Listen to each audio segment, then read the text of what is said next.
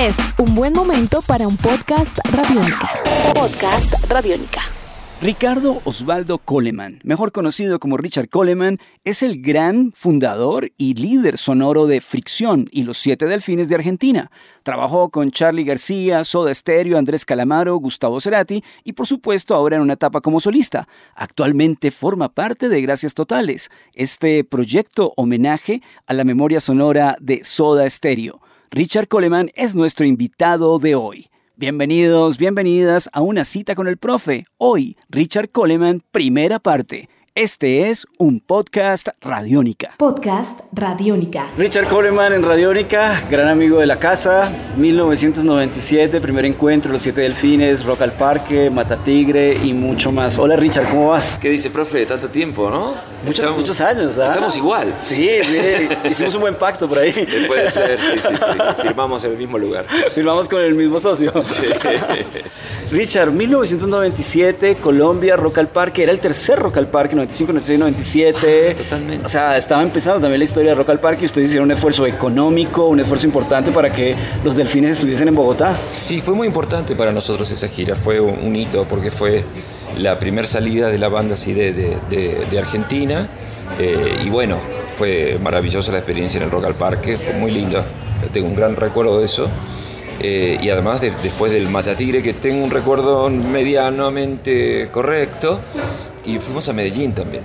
Y así que fue, fue un, gran momento para la banda y, y también fue el, momento en, en el cual eh, empezamos a tomar otra dirección ya musicalmente y bueno, con el tiempo de vino en, en los últimos proyectos y en lo que es ahora mi actualidad como solista. Yo tenía que hacerte esta pregunta obligatoria. ¿Sí fue acertado venir? O sea, ¿fue importante Sí, para la banda sí. ese- esa, esa- esa visita? Claro que sí, fue importante, digamos, por la repercusión, mayor o menor.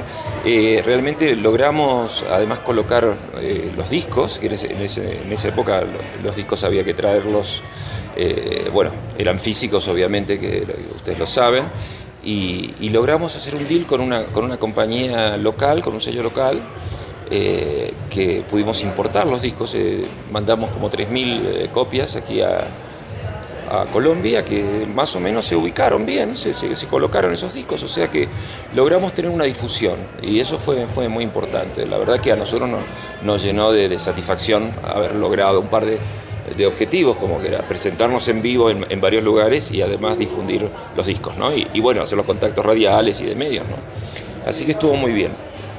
Y también fue importante para la banda como, como grupo, como grupo humano, para verlas, eh, digamos, para, para afianzar nuestra relación. También fue una, una experiencia muy, muy necesaria, también te diría.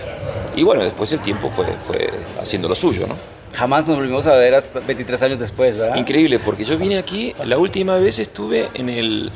Creo que fue en el... 2006. No, no, no, porque yo después vine Ah, con no, Gustavo viniste en el 2010. En el 2010 Sí, estuvimos sí, sí. también, y, pero ahí no nos vimos, no, No, nos no nos vimos. 2006, re- eh, Gustavo va a la emisora, va, va a Radiónica, hablamos, eh, gran parte de esta entrevista está perdida, es una tristeza y si alguien por ahí la tiene, no se imagina lo que agradeceríamos. Pero dos o tres preguntas fueron relacionadas a Richard Coleman, además porque ese día con Gustavo hablamos de guitarras, de todas las guitarras, de la Jackson, de la, de la, Ah, de la Parker, o sea, creo que fue una entrevista muy bella en ese sentido. Y hablamos de, de- de Richard y, y por supuesto que eras como el guitarrista con el que uno decía, este es un guitarrista con el que Gustavo se entiende, con el que Gustavo, o sea, o sea en su manera de, su mística, su investigación. Sí, sí, sí. Eh, ¿Cómo fue esa experiencia de ese, de, encontrarte con Gustavo en el Ahí Vamos, en de, comenzar a trabajar con las guitarras también de Fuerza Natural? ¿Qué recuerdas de, esa dupla sonora alrededor de las seis cuerdas? La verdad que fue un, gran eh, reencuentro en la vida, eh, la época de, de- Ahí Vamos. Bueno, con Gustavo nunca perdimos el contacto realmente. eh, nos conocimos en el año 1982, tocamos juntos, yo toqué con Soda, toda, toda esa historia, ¿no?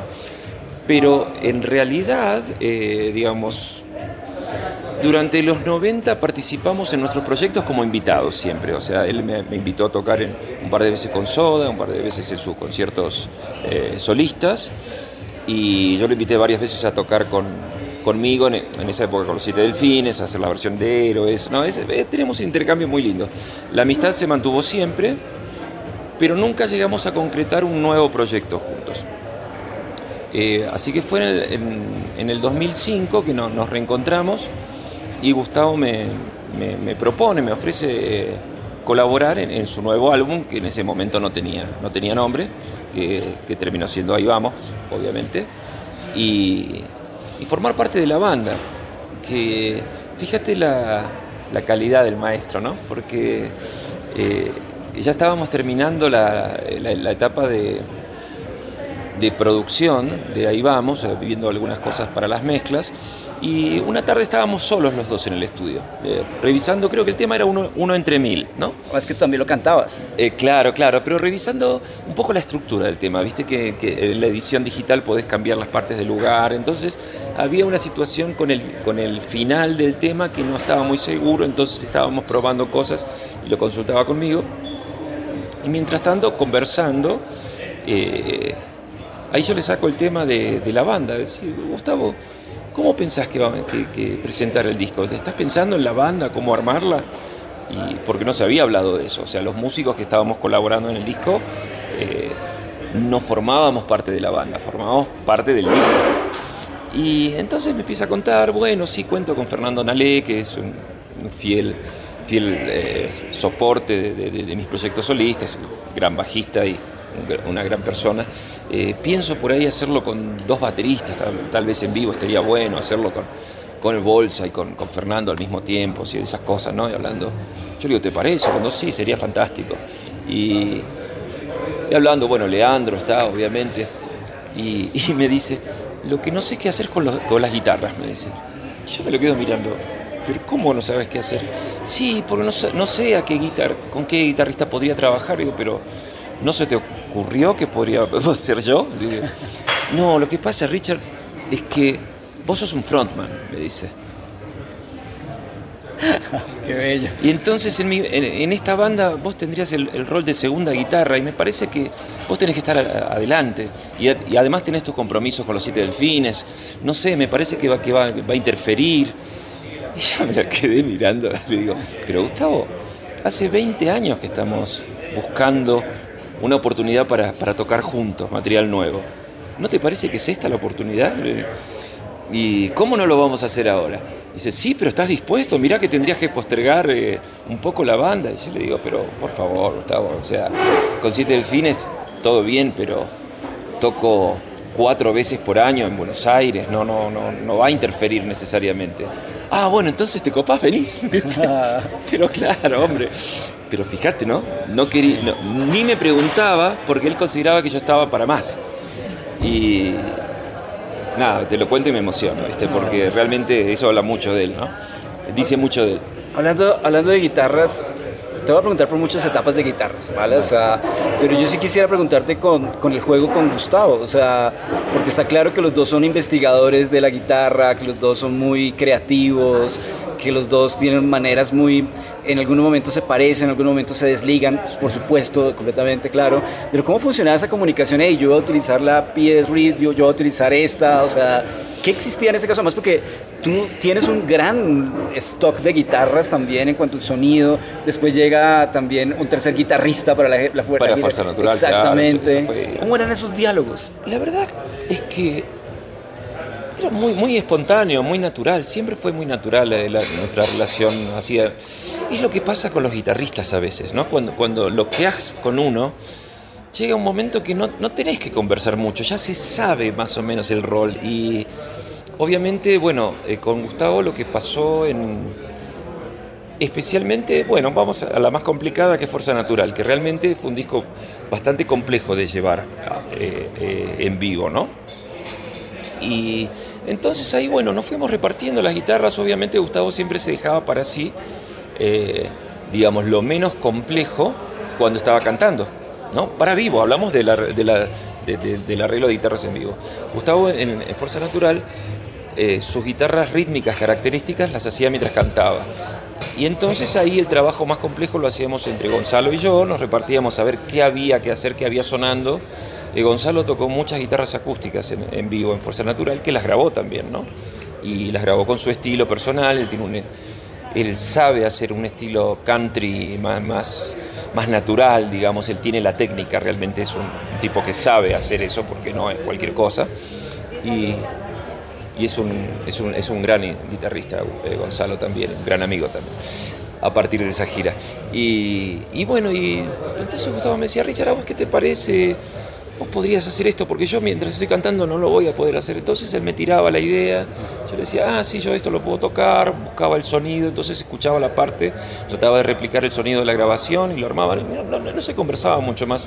Después se iba ajustando, eh, había mucho ensayo, eso sí, ensayábamos arduamente, eh, diariamente, de, ponerle de de 3 de la tarde a 9 de la noche, digamos, en la temporada, cuando sabíamos que había que salir de gira, creo que estuvimos prácticamente un mes y medio, dos meses ensayando todo a diario, porque había que sacar bien los discos.